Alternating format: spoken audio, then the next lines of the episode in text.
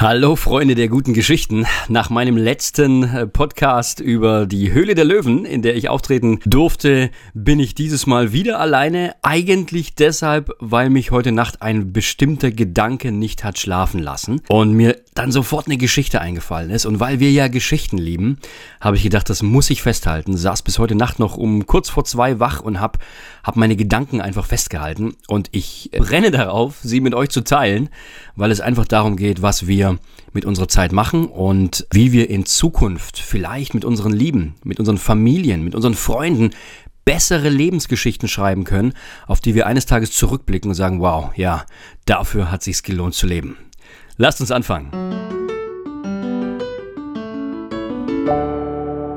Als ich ein kleiner Junge war, da hörte ich mir hin und wieder immer so Hörspiele an von den DuckTales. Ja, vielleicht kennt die jemand von euch noch. Geschichten über Dagobert, Donald, Tick, Trick und Track und so weiter. Und ähm, in dieser Folge damals, ich glaube, ich war acht Jahre alt, da, da ging es zusätzlich um Daniel Düsentrieb, ja, der, der, der windige Erfinder, der wirklich alles möglich gemacht hat. Und äh, Daniel Düsentrieb hat ein kleines Gerät entwickelt, das die Person, die es betätigte, unglaublich schnell machte. Außenstehende sahen diese Person dann wie so im Zeitraffer an ihnen vorbeiflitzen, in hundertfacher Geschwindigkeit. Und während für diese Leute also alles unglaublich schnell ging, war es für die Person, die das Gerät besaß, genau andersrum. Alles um sie herum sah unglaublich langsam aus. Ja, so langsam, als würde sich eigentlich rein gar nichts bewegen. Und man selbst dafür bewegte sich auch in einer ganz normalen, gefühlten Geschwindigkeit. Und die Langsamen, also die, die zugeschaut haben, die das Gerät nicht hatten, die konnten alles mit ansehen, aber also sie waren sozusagen nicht eingefroren, sondern sie waren lediglich zu langsam, dieser schnellen Person zu folgen. Ja? Sie bekamen also alles mit, waren aber machtlos irgendwie einzugreifen, weil die andere Person einfach unglaublich schnell war. Ich fand die Idee damals echt witzig und äh, sie hat mich auch irgendwo fasziniert, ja. Und heute, 30 Jahre später, erinnerte ich mich an, an dieses Hörspiel, weil jemand in meiner Twitter-Timeline sinngemäß übersetzt, sage ich mal, folgendes gepostet hat. Er schrieb, die grundlegendste Definition von Geld ist, dass es Zeit ist, die in eine bankfähige, handelbare Form verpackt ist. Ja? Geld ist eigentlich Zeit, die in eine handelbare Form verpackt ist. Alles, was wir tun, womit wir Dienstleistungen erbringen, schafft für jemand anders an Wert, die muss aber eine bestimmte Zeit in Anspruch nehmen und äh, Geld ist verpackte Zeit. Ja? Und er schreibt weiter, verschwende kein Geld für Dinge. Zeit ist dein wertvollstes Gut.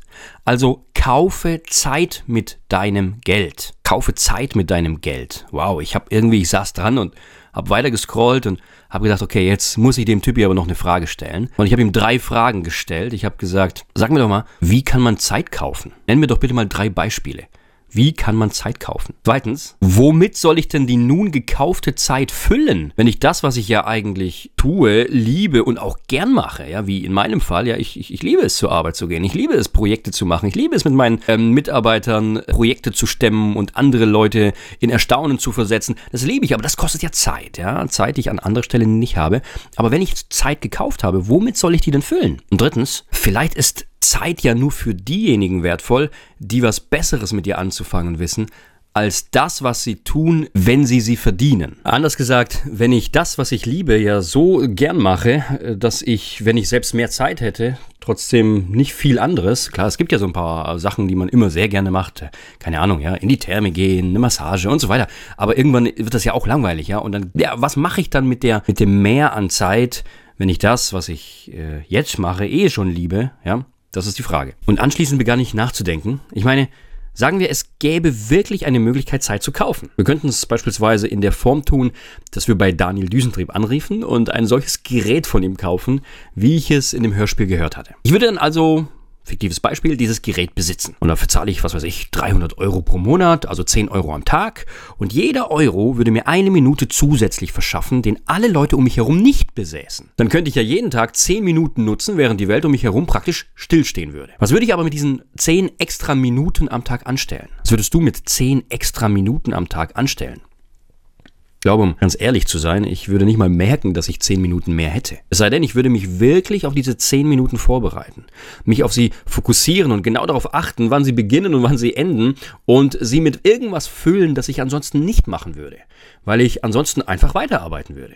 Ganz schnell wurde mir dann aber bewusst, dafür muss ich keine extra 10 Minuten kaufen. All das kann ich ja eigentlich auch so machen, oder? Kurz von der Arbeit ablassen, mich auf die nächsten 10 Minuten fokussieren, etwas tun, was eine Abwechslung in mein Leben brächte, wie zum Beispiel einen unglaublich leckeren Kaffee trinken und mit geschlossenen Augen in der Sonne zu sitzen und mich anschließend wieder meiner Arbeit widmen. Ist es machbar? Ja, das ist machbar. Aber warum tue ich es dann so selten? Warum hetze ich dann von Aufgabe zu Aufgabe und gönne mir nicht die Pause? Warum denke ich, dass ich vielleicht noch diese, diese und diese Sache fertig machen muss, bis ich endlich. Ja, was eigentlich? Heimgehen darf? Um was zu tun? Mir dann einen leckeren Kaffee machen kann und die Sonne nicht mehr sehen, weil sie dann untergegangen ist? Hm. Denken wir aber mal weiter. Und ich würde nicht nur 10 Minuten pro Tag extra erhalten, sagen wir, ich könnte mir 10 Stunden pro Tag extra leisten. 10 Stunden, in denen sich um mich herum alles unglaublich langsam bewegt, ja im Grunde genommen stillsteht, während ich mich schnell wie ein Wiesel durch alles hindurch bewege. Was würde ich denn mit 10 zusätzlichen Stunden machen? Was würdest du mit 10 Stunden on top zu deinem Tag machen, wenn du alleine 34 Stunden hättest und alle anderen nur 24 Stunden hätten. Ich bin ja kein Langschläfer, aber ich glaube, eine Stunde würde bei mir sicher draufgehen, damit ich einfach eine Stunde länger im Bett bleiben könnte. Drei weitere Stunden würden wohl zu Beginn in dieser Phase, in den ersten Wochen vielleicht, für den Besuch in der Therme, ja, bei entspannten Massagen draufgehen, was auch immer, ja, einfach nur relaxen. Aber dann habe ich ja immer noch sechs Stunden. Und was würde ich, ähm, was würde ich jetzt damit tun? Und nun wird es schwierig, denn alles, was ich jetzt schreibe und sage, deckt ja auch irgendwo die Motive meines Herzens auf. Also gibt es etwas, das mir wichtig ist, weil ich spendiere dafür Zeit, was mir wichtig ist. Und wenn ja, was ist es? Würde ich zum Beispiel jeden Tag drei weitere Stunden im Streaming-Strudel verbringen und mir einfach nur irgendwelche Medien anschauen, keine Ahnung, Netflix, TikTok, whatever, jeder würde mir dann insgeheim zustimmen, wenn ich so mit meinem drei Stunden extra Bonus umgehe, dann habe ich sie eigentlich nicht verdient. Oder? Ja, vielleicht kann man das einmal machen oder zweimal. Aber jemand, der täglich drei zusätzliche Stunden kostbar erkaufter Zeit vor einem Screen verbringt, während er, vielleicht außer unterhalten zu werden, keinen weiteren Nutzen davon zieht und auch der Welt um sich herum keinen Nutzen bringt, der verschenkt doch riesiges Potenzial. Aber sei es drum, äh, es wären dann ja immer noch drei Stunden übrig. Und vielleicht würde ich kurz vor Mittag eine Stunde davor benutzen, um meiner Familie mal ein wirklich leckeres Essen zu kochen. Ich meine, ich kann nicht gut kochen, ja, aber es ist ja auch alles eine Sache der Übung. So würde ich dann auch meine Frau entlasten und ja, sie hätte vielleicht Zeit für was anderes. Also ich hätte meine Zeit auch ein bisschen mit ihr geteilt, dadurch, dass ich mehr hätte. Und dann würde ich vielleicht noch eine Stunde in einem guten Buch oder in dem besten Buch lesen und mich fortbilden oder innerlich wachsen. Und mit der letzten Stunde, ja, was mache ich mit der? Und vielleicht sagst du nun, ich habe einen ganz klaren Plan, was ich mit zusätzlich erkaufter Zeit machen würde. Ich würde ein Business aufbauen und vielleicht den unfairen Vorteil gegenüber meinen Mitbewerbern nutzen, weil ich einfach immer schneller wäre. Oder du würdest deine gekauften 10 Stunden nicht täglich verbrauchen, sondern sie vielleicht etwas sparen, wenn das ginge, und nach einiger Zeit eine kleine Weltreise damit machen, während alle anderen in ihrem Hamsterrad weiterlaufen müssten. Oder wenn du verstanden hast, dass es in diesem Leben nicht nur um dich geht, verwendest du die zusätzlich erkaufte Zeit dafür, Menschen zu besuchen, Menschen, die vielleicht alleine und einsam sind oder solche, die auf Palliativstationen liegen und nicht mal mehr wissen, ob sie genug Zeit für einen Morgen haben. Und in meinem Tweet, den ich als Antwort auf den vorher vorgelesenen Tweet gegeben habe, da frage ich, wie man denn Zeit kaufen könne. Aber so langsam denke ich drüber nach, dass das eigentlich gar nicht die Frage ist, sondern äh, dass viel Wahrheit in dem Satz von Lucius Annaeus Seneca steckt. Der hat gesagt, es ist nicht zu wenig Zeit, die wir haben, sondern es, es ist zu viel Zeit, die wir nicht nutzen. Es ist nicht zu wenig Zeit, die wir haben, sondern es ist zu viel Zeit, die wir nicht nutzen. Wenn ich jeden Tag zehn Stunden mehr hätte im Vergleich zu allen anderen Menschen, dann wäre das, glaube ich, nur am Anfang eine tolle Sache, denke ich. Aber schon nach kurzer Zeit würde ich die zusätzlich erworbenen Stunden doch wieder damit füllen, was ich auch sonst mache. Es liegt demnach nicht an der verfügbaren oder an der zusätzlichen Zeit, sondern eigentlich an mir selbst, an meinen Gewohnheiten, daran, was ich gerne mache. Nun kann aber ganz klar, niemand von uns kann mehr Zeit kaufen. Auch wenn das in dem Film mit Justin Timberlake In Time, glaube ich, heißt der, deine Zeit läuft ab, äh, da funktioniert sowas. Ja. Jeder von uns hat diese fixen 24 Stunden. Und wenn ich eines Tages nicht äh, auf dem Sterbebett liegen will, nur um auf ein sinnlos verbrachtes Leben zurückzublicken, dann sollte ich mir jetzt über einige Dinge Klarheit verschaffen. Folgendes. Punkt 1. Wie viel Zeit brauche ich wirklich, um Geld zu verdienen? Auch um genug zu verdienen, ja. Zweitens, wie viel Geld brauche ich eigentlich wirklich, um beruhigt leben zu können? Also nicht zu wenig und nicht zu viel. Was ist so, ähm, ja, die Summe, die ich brauche, um beruhigt leben zu können? Und ja, man kann auch zu viel des Guten haben. Drittens, wie viel Arbeitszeit kann ich mir eigentlich sparen, wenn mir ausreichend Geld zur Verfügung steht? Muss ich dann noch zehn Stunden, acht Stunden, sechs Stunden im Büro sein, an der Arbeit sein, wenn ich eigentlich so viel Geld habe, dass ich es eigentlich nicht mehr bräuchte und diese Arbeitszeit sparen könnte. Und viertens, was mache ich mit der Restzeit, die mir nach Arbeit und Schlaf bleibt? Wie nutze ich diese Zeit? Was tue ich dann? Womit fülle ich sie? Ich selbst befinde mich gemeinsam mit meiner Familie derzeit in einer, ja, recht privilegierten Position, für die wir endlos dankbar sind. Wir haben immer genug zu essen auf dem Tisch. Ich kann die Darlehensrate für unser Haus bisher immer problemlos bezahlen.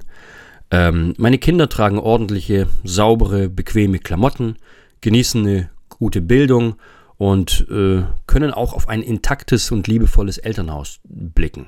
Und in den letzten Jahren konnte ich mit Hilfe guter Mitarbeiter ein quasi passives Einkommen aufbauen, das mich als Selbstständiger, ja, sagen wir zumindest auf absehbare Zeit absichert, sodass ich nicht um einen Job bangen oder sogar Existenzängste verarbeiten muss. Ich weiß, nicht allen Menschen geht es so gut. Wir sind echt dankbar dafür und versuchen, sobald wir sehen, dass jemand Hilfe notwendig hat, auch in jeglicher Form zu unterstützen. Was uns aber fehlt, und da haben es andere vielleicht besser als wir, ist ein wirklich starker Freundeskreis. Menschen, denen wir zu 200 Prozent vertrauen können, denen wir unser Herz öffnen äh, können und sie uns ihres. Hier ist natürlich auch sehr viel Vorsicht gefragt, denn man kann ja auch recht einfach und schnell enttäuscht werden oder auch andere enttäuschen. Und um auf die Frage 4 zurückzukommen, was mache ich mit der Restzeit, die mir nach Arbeit und Schlaf äh, bleibt, die mir frei zur Verfügung stehende Zeit, die könnte ich ja dazu nutzen, um meinen Mangel auszugleichen. Freundschaften schließen, Freundschaften, die tiefgehend sind. Wenn das etwas ist, das mir fehlt, warum nicht dann daran arbeiten? Und Freundschaften kann man nicht nur außerhalb der Familie finden. Es ist doch viel einfacher, in gute, bereits bestehende Beziehungen zu investieren, als neue aufzubauen. In Beziehungen zu den eigenen Kindern und zum Partner. Aber eben nicht ausschließlich. Wenn ich das nicht tue, dann wird meine Zeit irgendwann in anderen Löchern versickern. Ja, natürlich kann ich mich mehr um meinen Garten kümmern, um die überstehenden Halme jede Woche zu kürzen. Ich kann auch öfter mit meiner Vespa einige Runden drehen, weil es mir halt Spaß macht. Ich könnte auch öfter Vorträge halten, mir neue Produktideen einfallen lassen und so weiter. Aber all diese Dinge werden mir meinen persönlichen Mangel am Ende nicht ausfüllen, den ich am Anfang genannt habe, wenn ich sie alleine mache. Und vielleicht mangelt es dir ja an anderen Dingen. Oder du hast diesen, diesen einen großen Wunsch, der noch nicht in Erfüllung gegangen ist, weil dir einfach die Zeit dazu fehlt. Wenn ich aber merke, dass mein Mangel, ich äh, rede jetzt persönlich über mich, darin besteht, dass mir Freundschaften fehlen oder dass meine Beziehung zu meiner Familie verbessert werden kann, dann kann ich mit Geld, das ich nicht dringend benötige, Zeit kaufen. Ansonsten versickert das Geld ja in Dingen, die ich nicht wirklich brauche. Möglicherweise sogar, um Menschen zu imponieren, die mich nicht wirklich schätzen. Aber wie kaufe ich mir denn jetzt Zeit? Zeit kostet Geld. Meine Zeit kostet, wenn ich in der Entwicklung arbeite, zwischen 125 und 150 Euro pro Stunde, je nach Projekt. Wenn ich also eine Stunde freikaufen möchte, muss ich damit leben, dass ich entweder 150 Euro dafür bezahlen werde, indem ich sie nicht in Rechnung stellen kann, oder ich stelle jemanden anderen dafür ein, dem ich Geld bezahle, damit ich eine Stunde früher von der Arbeit weg kann, zum Beispiel. Und wenn ich sowieso ausreichend Geld zur Verfügung habe, dann sollte mir das ja am Ende nicht sonderlich wehtun. Schon gar nicht, wenn ich die Arbeit vielleicht sogar zu einem geeigneteren, späteren Zeitpunkt fortsetzen kann. Aber manche Dinge kann man eben nur dann machen, solange die Sonne scheint. Oder solange man gesund ist. Oder solange man noch am Leben ist. Ja, du merkst es schon, diese Zeilen schreibe ich nicht für jemanden, dem das Geld an allen Enden und Ecken fehlt, dessen Mangel exakt darin besteht, dass am Ende des Geldes noch so viel Monat übrig ist, wie man so schön sagt, die einen Zweit- oder einen Drittjob annehmen müssen, um die Familie überhaupt durchzubringen. Wenn das bei dir der Fall ist, dann empfehle ich dir, finanzielle Hilfe zu suchen. Zunächst für dein eigenes Verständnis über finanzielle Mittel. Ja? Zum Beispiel in Bodo Schäfers Buch Ein Hund namens Money. Lies das zusammen mit deinen Kindern. Wunderbares Buch, macht ähm, das Thema Geld wirklich, wirklich auf einfache Art und Weise klar. Aber dann äh, sucht ihr auch Hilfe bei Stellen, die finanzielle Unterstützung leisten können. Ey, wir leben in Deutschland, unser Sozialstaat, da hat er einige Möglichkeiten. Dein Stolz muss es vielleicht zulassen. Ja, und während ich diese Zeilen spreche und ähm, mir darüber Gedanken mache, da wird mir selbst äh, vieles klarer. Ich arbeite im Moment fast jeden Tag bis 18 Uhr. Erst vor einem Jahr habe ich eine Mitarbeiterin eingestellt und damals verkündet, fast feierlich, ich will durch ihre Hilfe in Zukunft mindestens eine Stunde früher zu Hause sein, bei Familie und Kindern. Das habe ich nicht bis zum Ende durchgezogen. Wir hatten am Anfang eine Zeit, wo meine Frau und ich jeden Donnerstag ähm, Vormittag freigenommen hatten, zusammen frühstücken waren. War eine wunderschöne Zeit. Aber irgendwann, irgendwann ähm, hat es auch aufgehört und wir haben es dann schleifen lassen. Aber was habe ich dann stattdessen getan mit der Zeit, die durch meine tolle Mitarbeiterin äh, mir gespart worden ist, weil sie natürlich vieles von meiner Arbeit weggearbeitet hat? Stattdessen habe ich getan, was ich auch irgendwann mit zehn zusätzlichen Stunden tun würde. Ich habe einfach mehr gearbeitet. Ich habe einfach mehr in meine Ideen und Projekte investiert. Dadurch habe ich sicherlich wieder mehr Geld verdient, weil ich in der gleichen Zeit mehr geschafft habe. Aber mein Mangel ist bestehen geblieben. Und ich denke, es wird Zeit, dass ich mir Zeit kaufe. Und vielleicht du auch. Hey, ich bin, ich bin bald 40. Ich wollte mit 45 immer schon ähm, in Klammern äh, oder in, in, in Apostrophen nicht mehr arbeiten müssen und dafür jetzt powern. Aber warum eigentlich? Warum nicht jetzt schon in immer wiederkehrenden Abschnitten nicht mehr arbeiten müssen? Das Leben und die Menschen um mich herum genießen, Zeit für Dinge zu haben, die Spaß machen und Erinnerungen schaffen, anstatt immer mehr Geld, für was eigentlich, zu verdienen. Aber ich denke, das wird ein harter Weg, weil ich es mir einfach über die letzten 20 Jahre so antrainiert habe. Und ich weiß, ich werde immer wieder Ausreden finden. Mein Telefon wird weiterhin nach 16 Uhr klingeln und nach 17 Uhr. Aber es muss die Zeit kommen, wo ich für mich eine Entscheidung treffe, einen Mangel in meinem Leben auszugleichen. Nicht nur meinen Mangel, auch den Mangel von anderen, denen ich ja fehle, weil ich mich nicht frei machen kann. Eines Tages werden meine Kinder groß sein und ihr eigenes Leben leben. Dann würde ich gerne auf einige gute Quality Times mit ihnen zurückblicken können. Und zwar während ich mir die Zeit freigekauft habe, um äh, vielleicht wandern zu gehen, ja. Oder wenn sie groß sind, ja, und ich mir weiterhin Zeit freikaufen kann, dann kann ich vielleicht öfter ins, ins Gym gehen und so weiter. Oder ich kann alt gewordene Menschen aus meiner Kirchengemeinde besuchen, um ihnen etwas von dem Leben da draußen zu erzählen, das sie vielleicht gar nicht mehr so miterleben können. Oder was auch ein total cooles Ding wäre, in einer Band Musik zu spielen. Solche Dinge passieren aber nie über Nacht. Irgendwann ist immer der Tag, an dem eine solche Entscheidung getroffen werden muss. Und ich möchte sie für mich treffen. Und ich ermutige dich, dass du sie auch triffst, damit dein Leben Geschichten schreiben kann, die es im Büro, an deinem Schreibtisch, in deinem Hamsterrad niemals schreiben würde. Und deswegen ermutige ich dich jetzt auch. Überleg dir, wo hast du einen Mangel? Wo kannst du Zeit freikaufen oder auch opfern, um diesen Mangel auszugleichen? In diesem Sinne, Memento Mori und Carpe Diem.